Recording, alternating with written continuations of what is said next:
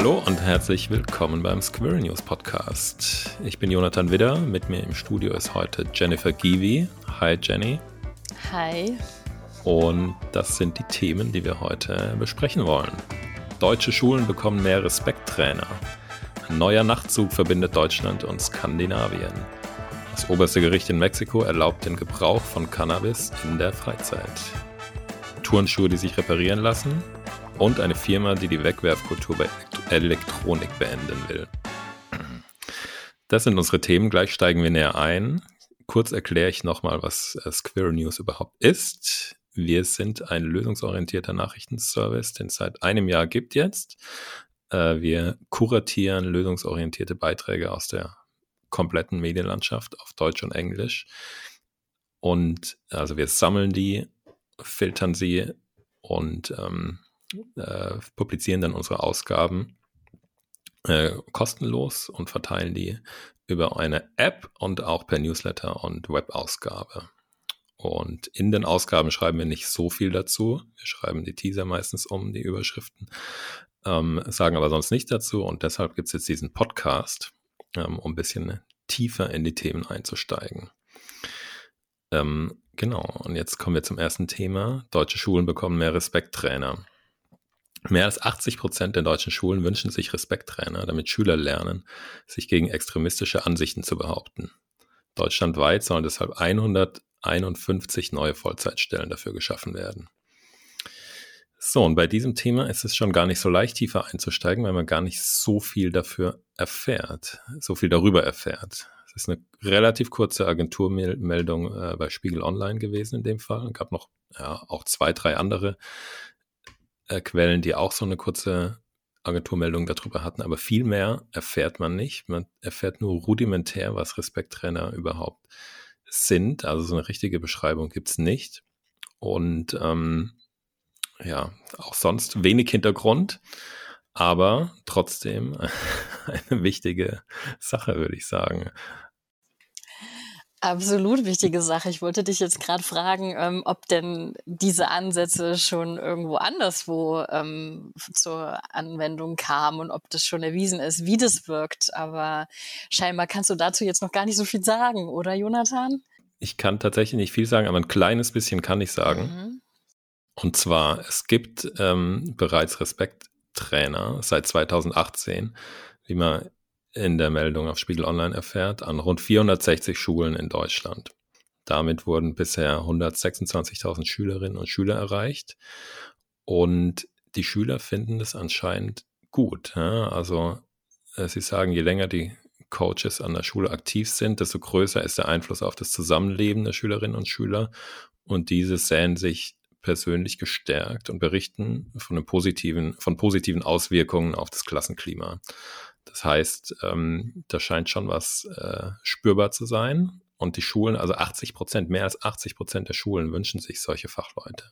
Das ist ziemlich viel. Also das würden die, glaube ich, auch nicht, wenn es jetzt irgendwie was völlig Sinnloses wäre. Und es gibt ja auch, normalerweise wird ja hoch und runter diskutiert, äh, dass es zu viel Hass gibt, auch in den sozialen Medien, aber auch außerhalb Extremismus. Wir haben ja auch immer wieder jetzt erschreckende Anschläge und so weiter. Ähm, von daher, ich denke, es ist wirklich an der Zeit und ich, ja, da, da mehr zu machen und ich wundere mich, dass es, ja, dass man nicht mehr darüber erfährt, ja. Also ich wundere mich wirklich. Das auf jeden Fall. Also ich meine, gerade aufgrund äh, der Tatsache, dass im Moment ja auch ähm, nicht nur in den so sozialen Medien irgendwie der Hass ja überhand nimmt. Das ist ja teilweise auch schon so, dass wenn man das äh, sieht, ähm, auch untereinander im gesellschaftlichen Raum Menschen sich ja schon angehen. Nicht nur auf Demonstrationen, wie ist es dann an Schulen? Also von daher, ähm, das ist auf jeden Fall ein gutes Mittel. Frag mich dann, ähm, wäre vielleicht auch mal interessant äh, zu wissen, wie das vermittelt wird. Also ich frage mich, ähm, lernen die dann so die Grundregeln des Miteinander, des gesellschaftlichen Miteinanders und was ist eigentlich Respekt, ob das sowas ist? Vielleicht findet man dazu ja die nächsten Tage nochmal ein Thema irgendwo oder einen Artikel, der in die Tiefe geht. Genau, also sowas würde ich mir auch wünschen. Man erfährt nämlich ja in dieser Meldung wirklich gar nichts darüber. Und ähm, ah ja, man weiß nicht, wie sie es machen, man weiß nicht, wie viele, wie lange die dann an einer Schule bleiben oder wie viele Schulen sie abklappern sozusagen. Er erfährt nichts über die Methoden, mal begleitet. Äh, es wird, gibt keine Reportage, wo einer länger begleitet wird. Vielleicht gab es mal irgendwo wann was in Deutschland Kultur oder sonst wo in irgendeiner ZDF-Doku, aber ähm, genau, schwer zu finden bisher und äh, ich hoffe, dass da mehr Licht drauf geworfen wird und ähm, ehrlich gesagt 460 Schulen bundesweit ist jetzt auch nicht so viel. Von daher, ich denke, da ist noch deutlich äh, Luft nach oben eigentlich. Also ich meine, 151 zusätzliche Stellen ist ja schön, aber da könnte man sicherlich auch noch deutlich mehr, deutlich mehr machen. Auf jeden Fall, vor allem, weil die Jugendlichen ja sicherlich dadurch auch lernen, sich selbst anzunehmen, wie sie sind. Ich schätze mal, dass das bestimmt auch so ein erster Aspekt ist. Ja, ja. Um, oder? Schätze ich. Also ist jetzt auch nur Spekulation, aber das hat ja auch schon mal damit zu tun, wenn man sich selber annimmt, wie man ist, ähm, dann vielleicht auch im Miteinander eben da auch äh, respektvoller umzugehen oder auch vielleicht konfliktfähiger dann dadurch auch zu sein. Denke ich auch, ja. Achtsamkeit, ne? das sind alles ja so Themen, die jetzt in der Gesellschaft auch wieder verstärkt eine Rolle spielen müssen. Vielfalt, genau. Also was es für verschiedene äh, Identitäten auch gibt in der Gesellschaft, für verschiedene Gruppen und ähm, was alles okay ist, genau, und dass man auch selbst mit seiner Religion oder nicht äh, oder sonst was okay ist, die Sachen überhaupt zu thematisieren und dann vielleicht auch den Konfliktaustrag äh, zu thematisieren. Ja, also ich habe das Gefühl, zivile Konfliktlösung ist, ist in der ganzen Gesellschaft was, was äh, nicht überall beherrscht wird und ähm, wo, wo es noch viel Training geben könnte. Und das könnte hier ein, ein Ansatz dafür sein. Wo sollte man anfangen, wenn nicht in den Schulen? Absolut, bin ich ganz dabei. Genau, jetzt kommen wir zu einem etwas leichteren Thema, nämlich den neuen Nachtzug zwischen Deutschland und Skandinavien. Äh, Konkurrenz für Auto und Flugzeug. Bahnfahrer können ab sofort mit dem Nachtzug von Berlin nach Kopenhagen und Stockholm reisen. Erstmals seit den 90er Jahren. Ich würde sagen, es ist eine relativ erfreuliche Meldung. Ich wüsste jedenfalls nicht, wer, wer sich jetzt darüber ärgern würde. Nee, das ist super. Wie lange ist man denn da unterwegs mit dem Zug? Das weiß ich nicht. Das kommt ja auch darauf an, wo du genau äh, von welcher Stadt du in welche Stadt fährst. Also ob du jetzt äh, Malmo, Berlin oder zwischendurch ah, gut, noch irgendwo sonst halt machst, halt machst. Ähm, mindestens eine Nacht, hoffe ich, weil was ja auch ein Problem ist bei Nachtzügen, ist, wenn du zu früh ankommst, also wenn du dann irgendwie um halb fünf schon da bist, ist gar nicht so gut, weil dann kannst du nicht richtig. Dann hast du meistens zwei, drei Stunden Wartezeit und kommst nicht weg. Ne? Genau, und du wachst halt auf, ja. Also es ist ja besser, wenn du irgendwie bis sieben oder halb acht mal schlafen kannst, finde ich. Je nachdem natürlich, wie es ist mit Terminen, okay, aber ja, vor neun fangen ja die meisten Termine dann doch nicht an und manche wollen ja auch einfach in Urlaub. Genau, zusätzlich ist ja auch noch ein anderes europäisches Nachtzugnetz geplant, ja, mit äh, Strecken zwischen Hamburg und München, Berlin, Wien, Venedig, Rom, Amsterdam, Brüssel, Paris, Barcelona. Das ist auch ein Beitrag von Spiegel Online und da haben sie eine schöne Karte.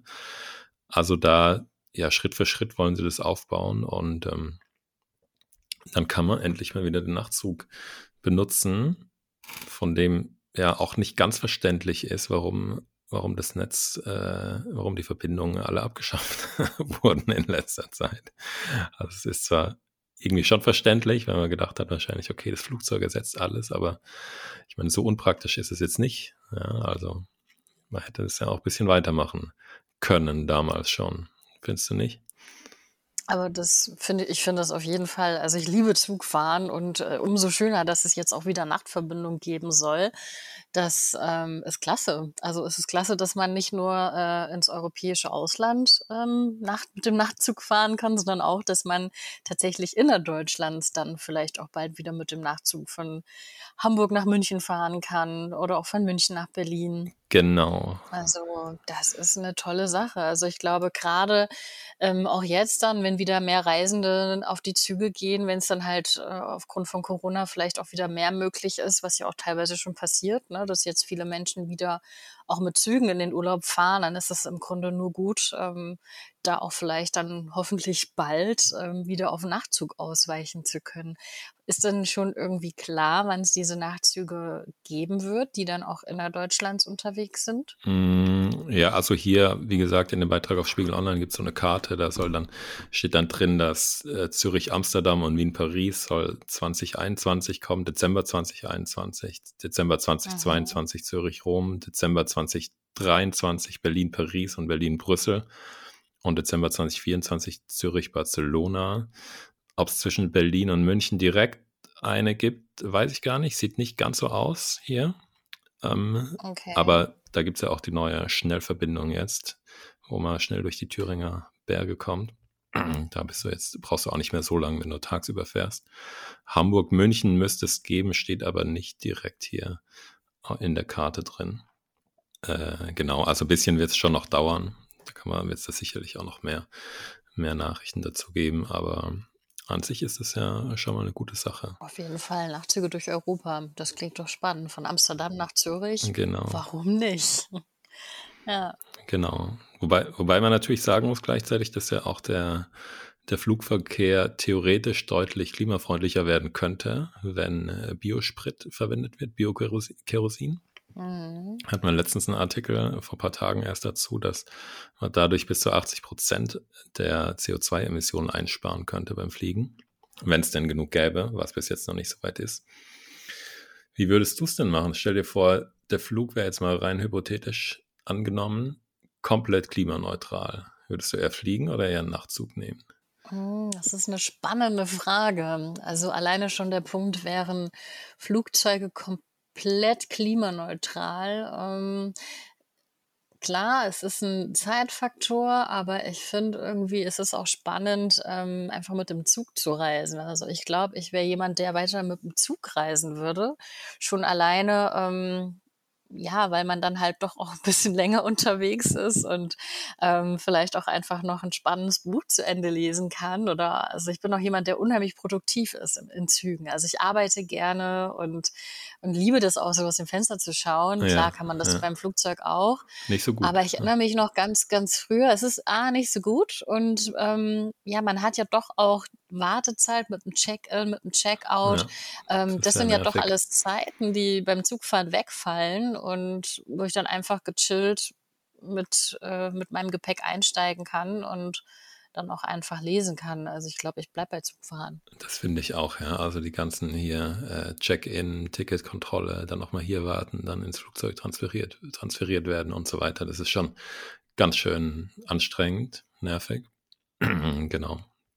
Also wobei, ja, manchmal kann es trotzdem natürlich geschickt sein, irgendwie, gerade wenn du noch ein bisschen weiter fliegst, ähm, dann den Flug, Flugzeug zu nehmen, wo du vielleicht drei Stunden brauchst, anstatt so 18 Stunden im Zug. Aber ja, trotzdem ist es auf jeden Fall gut, dass es diese Nachtzüge gibt. Und es gibt ja auch noch eine, eine dritte Variante, mal vom Auto abgesehen, gibt ja auch noch Busse, Flixbus und so weiter wo dann viele aufgrund des Preises sich da in den Bus, in den, ja, in den Bus reinquetschen und da auch zehn Stunden oder was weiß ich, wie viel unterwegs sind, dann da schlafen, obwohl es nicht mal irgendwie eine Liegemöglichkeit gibt, dann würde ich doch deutlich eher den Zug nehmen.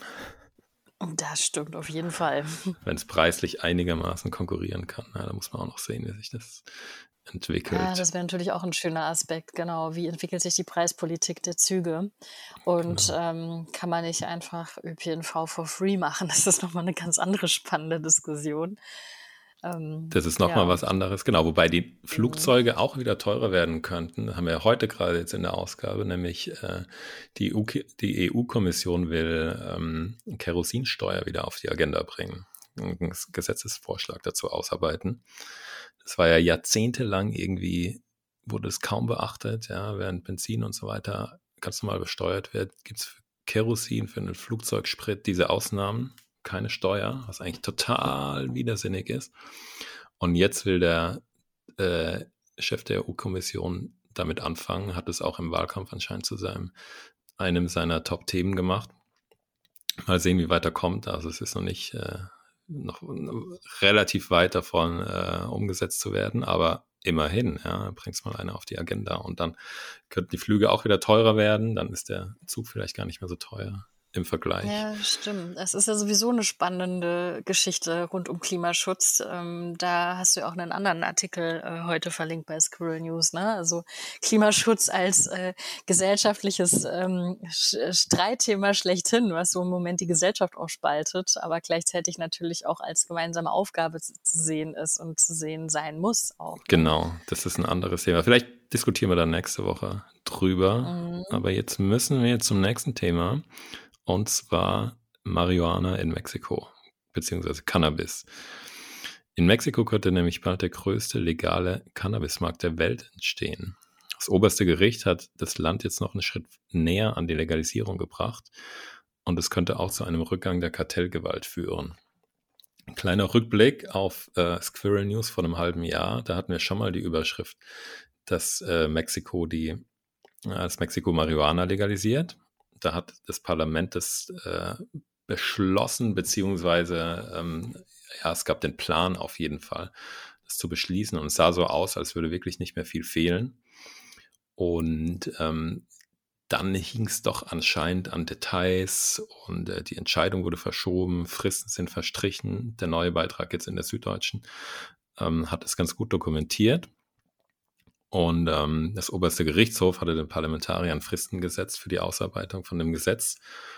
Die haben es aber nicht eingehalten und dann hat das oberste Gericht jetzt dort kurzerhand selbst entschieden, dass der Freizeitgebrauch von Cannabis legal ist. Also ja, auch ein Weg. Bei uns musste ja auch das Verfassungs Bundesverfassungsgericht her, um ähm, ein bisschen der Politik zu zeigen, dass man den Klimaschutz ernster nehmen muss.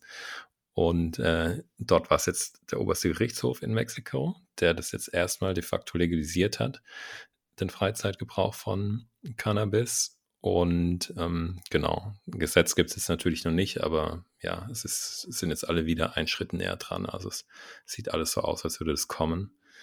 Wäre dann der dritte Staat äh, nach, kan äh, nach Kanada und den USA, wo das legal wird. Und in Mexiko, das finde ich halt das, äh, das Beeindruckende oder das noch Wichtigere bei dem Thema als äh, in anderen Ländern. Die haben ja diese krasse Kartellgewalt, ja, also wirklich, da sterben sehr viele Menschen durch Drogenkartelle. Nicht nur, es geht bei den Drogen nicht nur um, um Gras, nicht nur Marihuana, aber das ist auch ein Teil davon, ja. Und durch die, wenn es legal ist, dann kann das halt viel besser kontrolliert werden durch die Polizei. Und dann hast du plötzlich, genau, dann fällt eigentlich, müsste man zumindest annehmen, fällt die Gewalt erstmal weg. Dann hast du einen transparenten, klaren Markt mit klaren Regeln und hast nicht mehr, spielt sich nicht mehr alles im Schatten ab. Und das ist nicht zuletzt das äh, große Potenzial, das ich sehe bei dieser, bei diesem Schritt, bei dieser Entscheidung. Mm, auf jeden Fall, also das denke ich auch, zumal ähm, wenn es einfach äh, legal ist, dann natürlich ähm, macht es auch den Markt ganz an, also macht es den Markt natürlich auch ganz anders und lenkt den Markt anders und könnte schon aus, auf jeden Fall durchaus einen positiven Effekt haben. Ähm, denkst du, diese, dieses Beispiel wird dafür sorgen, dass andere Länder vielleicht auch weiterhin nachziehen? Ja, ich denke ich denk schon die anderen beiden Beispiele, USA und Kanada, ähm, sind Leuchttürme eigentlich für andere Länder. Also es wird mittlerweile immer schwerer zu sagen, ja, das ist doch irgendwie Drogen legalisieren. Das geht doch nicht, das macht doch kein, kein normaler Staat sozusagen, ja. Sondern wenn, also USA und Kanada, die sind ja wirklich in verschiedener Hinsicht vorbildhaft. USA einerseits als sehr alte Demokratie und äh, große westliche Wirtschaftsnation. Kanada auf der anderen Seite ähm, ja, ich niemand beleidigen, aber wirkt manchmal noch ein bisschen ziviler und vernünftiger sogar in der, in der nationalen Politik. Von daher denke ich, dass das schon äh, wichtige Beispiele waren und ähm, wahrscheinlich jeder Staat, der dazukommt, wird, ähm, wird weiter ein gutes Beispiel sein, denke mhm, ich. Auf jeden Fall. Also mal sehen, wann es kommt, genau in Deutschland. Ich habe jetzt privat nicht so das große Bedürfnis danach in Deutschland persönlich. Ich brauche es nicht unbedingt. Aber ähm, es, es macht hier, auch hier Sinn. Auch hier gibt es Kriminalität, die dann dahinter steckt, wenn es um den, um den Handel und so damit geht. Naja, und es hat es hat ja auch den Vorteil, dass die Leute, ähm, die eben darauf angewiesen sind, ähm, eben auch leichter drankommen und nicht gezwungen sind, das auf dem Schwarzmarkt zu beziehen. Also, von daher hat das ja schon durchaus positive Aspekte. Ist es denn sowohl in Kanada, USA als auch in Mexiko jetzt so, dass man ähm, es ging jetzt nur um Besitz, ne? Es ging nicht um um Anbau und um Konsum oder? Es geht schon auch um den Konsum, genau. Also es geht jetzt um nicht den nur um Konsum, den Besitz, okay. genau. Und dann äh, war ursprünglich, glaube ich, auch was, was gedacht, dass es dann tatsächlich auch, auch ange, angebaut wird und so weiter. Das, genau, Ja, sonst würde auch nicht der, der Markt entstehen. Also genau, schon dann das volle Programm sozusagen. Und was man auch noch dazu sagen muss, wenn es offiziell gehandelt wird, dann kannst du es halt auch, kannst du die Qualität viel besser kontrollieren und die, die Gesundheitsgefahr, die potenziell davon ausgeht. Und du kannst auch viel besser Aufklärungskampagnen, aber auch Informationen irgendwie daran koppeln. Ja, also du kannst, wenn du es in der Apotheke bekommst sozusagen oder, oder woanders, dann kannst du Broschüren mitgeben, kannst Werbung machen für was weiß ich, äh, Kurse vielleicht auch. Ja? Das ist alles noch ein bisschen Zukunftsmusik, aber eigentlich bräuchtest du sowas, dass du auch sogar an Schulen lernst, wie du mal damit umgehst. In der englischen Ausgabe hatten wir ja gerade einen Text dazu, wo eine Schule das macht, ja, weil diese ganze Vermeidungspolitik einer Lehrerin in den USA nicht mehr genug war und die hat gesagt, hey, in der Realität nehmen die Leute eh Drogen oder probieren es zumindest aus. Wir müssen ihnen zeigen, ähm, worauf es ankommt dabei, ja, wie man Gefahren effektiv vermeiden kann, als einfach zu sagen, nee, äh, soll nicht sein, darf nicht sein und so weiter, fertig. Genau, und ich denke, das wäre wäre auch eine Chance, die dabei, äh, die damit zusammenhängt, auch wenn man natürlich deshalb jetzt nicht gleich jede Droge legalisieren kann. Ja, also das auf jeden Fall. Und vor allem, ich meine, Legalisierung bedeutet ja auch immer oder zumindest sollte damit ja auch immer auch eine ganzheitliche Aufklärung oder gleichzeitige Aufklärung mit einhergehen. Und gerade an Schulen ist das natürlich auch ein wichtiges Thema. Und, ähm, von daher, ähm, ist es ja auch nur sinnvoll. Also, es ist ja dann nicht mehr nur eine private Angelegenheit und es ist dann nicht nur noch unmoralisch, sondern das ist dann auch etwas, was einfach nicht wegdiskutiert werden kann und was dann eben auch bewusst, ähm, angegangen werden muss, um es eben auch dann in dem Fall bei einer Legalisierung eben auch zu einer guten Aufklärung beizutragen. Genau.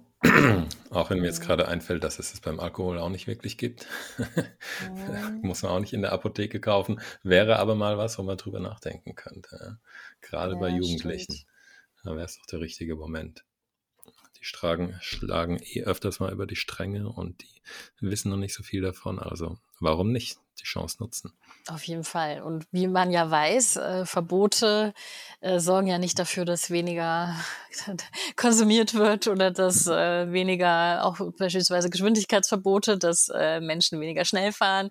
Also von daher ist es eigentlich äh, mit der Legalisierung nur ein richtiger Schritt in die richtige Richtung, Ja, weil man es dann eben besser beeinflussen kann. Genau, wobei das eine interessante Sache ist mit den Verboten. Es wird ja oft gegen die, auch jetzt bei den Grünen im Wahlkampf, gegen die äh, vermeintlichen Verbote, die kommen im Zusammenhang mit Umweltschutz und Klimaschutz und so, Ja, stimmt. gewettert. Aus der ähm, gleichen Ecke kommt ja aber auch eher hier die, die Skepsis, was die Legalisierung von Drogen äh, angeht oder von Marihuana könnte man auch sagen, hey, Verbot, warum wollt ihr hier die Verbotskultur? Ja? Aber da beschwert sich dann da niemand drüber. Ja, ist auch eine spannende Thematik, das stimmt. Also das Verbot an sich, äh, genau, ist auch nicht immer, auch nicht immer gleich. Okay, kommen wir zum letzten Thema für heute. Ein Doppelthema, weil es dann nämlich gleich um zwei verschiedene Dinge geht. Einmal Turnschuhe, die sich reparieren lassen und einmal Laptops, die sich reparieren lassen. Das Berliner Startup Sneakers Rescue repariert bisher schon kaputte Turnschuhe. Weil es dafür aber kaum Ersatzteile gibt von den Herstellern, hat die Firma jetzt ihr Angebot um einen eigenen Schuh erweitert, zu dem es Ersatzteile gibt, der reparierbar ist und außerdem auch noch fair hergestellt wird. Und das amerikanische Startup Framework hat sich ein ungewöhnliches Ziel gesetzt. Es will weniger neue Geräte verkaufen. Äh, stattdessen sollen seine Laptops, oder äh, sind die Laptops reparierbar und nachrüstbar. Gut aussehen sie auch noch. Das heißt, es will natürlich schon welche verkaufen, aber es will eben nicht maximal viele verkaufen, sondern er will, dass insgesamt nicht so viel, nicht so viel verkauft wird und dass die Wegwerfkultur äh, ja, beendet wird oder zumindest verändert, würde ich sagen. Ganz beenden kann man es vielleicht auch nicht. Das finde ich aber ein ganz spannender Punkt, weil ich hatte das neulich erst, äh, dass ich einen, einen, Laptop reparieren lassen wollte mit Kostenvoranschlag und dann heißt es so, ja, also die Kosten ähm, für den für die Reparatur, die übersteigen den Marktwert und äh, den den äh, den aktuellen Wert des Laptops lohnt sich nicht. Kaufen sich doch einfach einen neuen. Ähm, ja, ja, das passiert Wahnsinn, so oft, oder? Das, das passiert das so oft. Also ähm, ich habe auch gedacht, das kann doch nicht sein. Ich repariere das selber. Genau. Und wenn's, ja. wenn man es zumindest ja, also wenn es ab und zu mal passiert, okay, aber es ist halt eigentlich so der Standard zurzeit. Es passiert permanent mittlerweile, ja.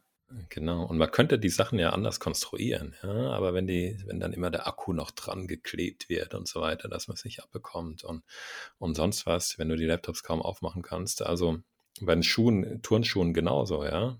Man könnte Ersatzteile herstellen oder, oder äh, auf lagern. Ja, oder ein Kleber oder irgendetwas, was dafür genau. sorgt, dass man es reparieren kann. Also da gibt es ja durchaus Möglichkeiten und gibt es ja auch schon Firmen, die das machen. Das klingt total spannend. Also ähm, ist, ist das eine Sache, die sich übertragen lässt auf andere Situationen, oder? Auf jeden Fall. Und ähm, ja, sollte auch eigentlich in großem Maßstab äh, repliziert werden. Ich kann mir jetzt auch keinen Kunden, keine Kundin vorstellen, die sagen würde, oh nee, finde ich blöd, ja. Also ist doch normal, dass wenn was kaputt ist, dass man das auch irgendwie zumindest, dass man die Möglichkeit haben will, das reparieren zu lassen, ja. Klar kann es sein, dass die, die Turnschuhe dann derart abgetragen sind, dass man denkt, okay, die haben jetzt keine Chance mehr. Und natürlich kann es auch sein, wenn beim Laptop irgendwie ein richtig massiver Schaden da ist, dass man nicht mehr repariert. Aber wenn es kleine Sachen sind, ja, dann willst du doch nicht das Ding, was ich vielleicht vor, vor zwei Jahren oder so gekauft habe, willst du nicht gleich wieder völlig weggeben und dann wieder dir Neues kaufen. Also ja, auf keinen Fall. Also ich hatte das mal auch bei einem Mauspad, das war defekt. Und dann habe ich auch tatsächlich, genau, der, die wollten das auch nicht reparieren. Die meinten, nö, das bringt nichts, es ist alles so zusammengeklebt, ähm, kaufen sich doch einfach was Neues. Und dann dachte ich, das mache ich nicht.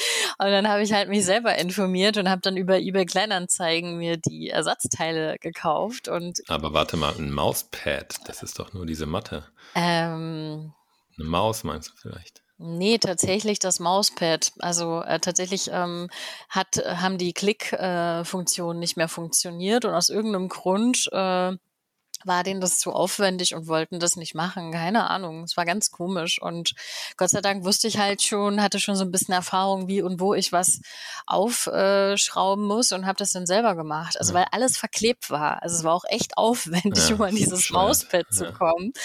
Ähm, das hat auch nicht jeder Lust drauf. Aber ne? es muss also, doch anders heißen als Mauspad, oder? Also heißt das anders als Mauspad? Nein, ich meine das am, am Laptop.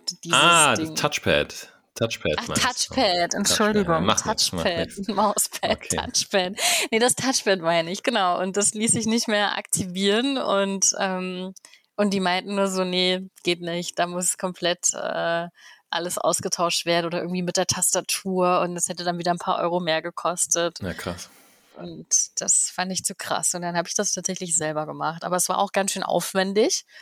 Ähm, und dann musst du auch immer gucken, dass die Kabel und alles wieder ordentlich verklebt ist. Aber es ist auch Total. sehr spannend, wenn man sowas mal macht und einfach auch sieht, äh, wie eigentlich so ein Innenleben von einem von einem Laptop ausschaut. Ja, und du hast es geschafft.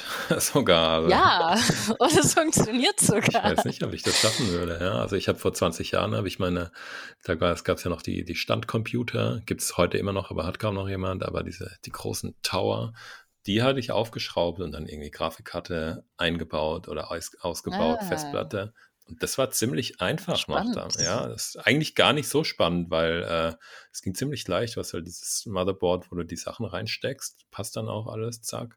Manchmal schraubst du noch fest mit so einer Minischraube, dann noch Stromkabel dazu oder, oder irgendein Datenkabel. Und das war es eigentlich. Also okay. eigentlich kinderleicht, leichter, äh, auch weil die Sachen größer sind als bei so einem Laptop, wo du halt irgendwie eigentlich Minifinger brauchst, um da rumzuwerkeln und leichter was kaputt machen kannst. Ja, das stimmt. Aber es geht halt, ja. ja und ähm, dieses. Und auch weil du wusstest, wie es geht. Genau. Also nee, ich meine, du kannst die Sachen auch anders bauen halt, ja. Also dieses Startup zeigt es, das Framework Startup, es, ähm, das Fairphone zeigt es aber auch bei Handys, dass du modulare Geräte bauen kannst, die sich gut reparieren lassen. Und bei Turnschuhen geht's auch, ja. Also da kannst du dann auch eine Ersatzsohle oder sowas, reicht ja manchmal. Oft ist ja nur die Sohle durchgelaufen. Richtig. Ja, oftmals ist es nur die Sohle, das stimmt. Genau, also auf ins Zeitalter äh, des, des Reparierens und Nachrüstens und zumindest für die Hersteller, ja, also bietet halt sowas an. Es kann ja wohl auch nicht das Ende der Welt sein. Und ich denke, am Ende ähm, ist es dann auch wieder attraktiv für die Kunden. Ja? Das ist, äh, wenn es sowas gibt, am Ende kriegst du noch einen, hast noch einen Wettbewerbsvorteil dadurch mhm, im neuen absolut. ökologischen Zeitalter. Ja, das war's für heute. Es waren ja mal wieder mega spannende Team, Jonathan. danke, danke. Ja, wenn man lang genug sucht, dann findet man auch spannende Sachen. Dann findet man die. Mhm. Und nächste Woche wird's weitergehen. Genau für alle zu Hause. Ähm, ja, bleibt dran. Nächste Woche geht's weiter. Äh, sagt all euren Freunden Bescheid, die den Podcast noch nicht kennen, die auch Squirrel News noch nicht kennen. Falls ihr selbst die App noch gar nicht kennt oder den Newsletter, probiert's aus. Wenn ihr uns gut findet, unterstützt uns gern mit einer Spende, am besten mit einer regelmäßigen, damit wir halt unsere Zukunft auch ein bisschen planen können und äh, auch finanziell bewerkstelligen können. Und das war's für heute. Macht's gut, genießt den Sommer, solange die vierte Welle noch nicht eingetreten ist. Und Jenny, du machst auch gut. Genau, danke schön. Mach du es auch gut. Bleib gesund. Danke, mache ich. Schöne Woche. Schöne Woche ebenfalls. Bis bald. Ciao. Danke. Bis bald. Ciao.